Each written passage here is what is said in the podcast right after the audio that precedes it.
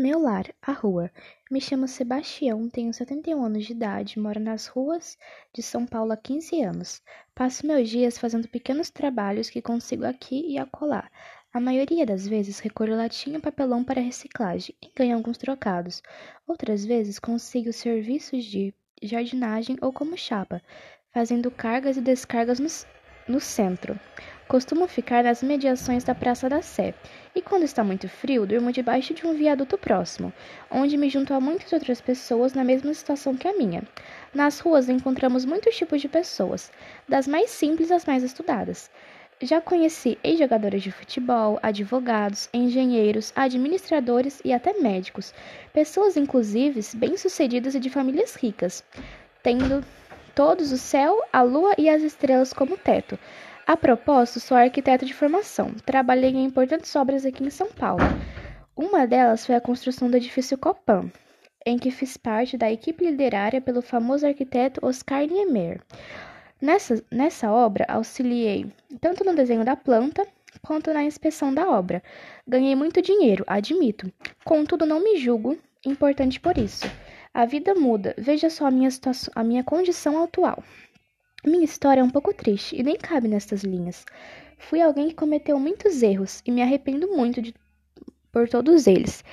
Tendo família, filhos e netos, jamais os culpo pela minha situação hoje. Eles não têm nenhuma culpa. Muitas vezes eles tentaram e até continuaram tentando me tirar de, dessa situação. O que mais me deixa triste é a forma como as pessoas me tratam nas ruas. Mudam de calçada ou se distanciam quando cruzam comigo.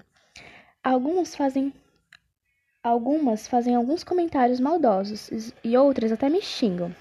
Tem gente que manda arrumar um emprego e que sou um, um peso para minha família e para a sociedade. Certa vez, um rapaz bem jovem retirou a filhinha perto de mim, pois ela havia se dirigido a mim para conversar, alegando, alegando que eu poderia lhe transmitir alguma doença e que eu era imundo e que não chegasse perto da menina. Foi uma das poucas vezes que me senti muito feliz e triste ao mesmo tempo. Feliz por alguém, uma criança, sorrir e conversar comigo, sem julgamentos e agressividade, e triste pela reação do pai. Já fui agredido inúmeras vezes nas ruas. Já me jogaram água em dias de muito frio. Já tive meus poucos pertences roubados ou recolhidos. Já me ofereciam até drogas. E você pode não acreditar, mas eu nunca usei drogas e detesto bebida alcoólica e cigarro. Sou recorrentemente confundido como alguém que é viciado em drogas. Velho noia é a frase que mais escuto. O, pre o, preconceito e discriminação tomaram conta de muitas pessoas. A grande maioria delas pensa que morar nas ruas é só para quem é usuário de drogas, vagabundo ou aqueles que têm algum tipo de problema mental. Mas não é bem assim. Nas ruas há todo tipo de gente. Existem muitas pessoas que a pobreza e a falta de oportunidade as colocaram nessa situação, com toda a sua família. Há pessoas como eu que, devido a tantas circunstâncias, estão nas ruas, outras que desaparecem desaprenderam a viver em sociedade, que não sabem mais dormir em uma cama ou comer em uma mesa. É triste, mas é verdade. Há outras pessoas, há outras que realmente estão nas ruas pelo vício das drogas e a família não aceita, mas e se tornaram além de escravos das drogas, rejeitados por todos.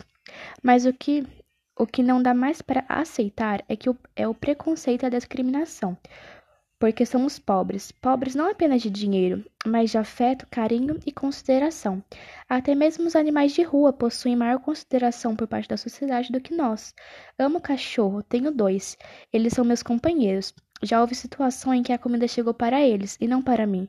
Fico feliz, pois, pois eles estão alimentados.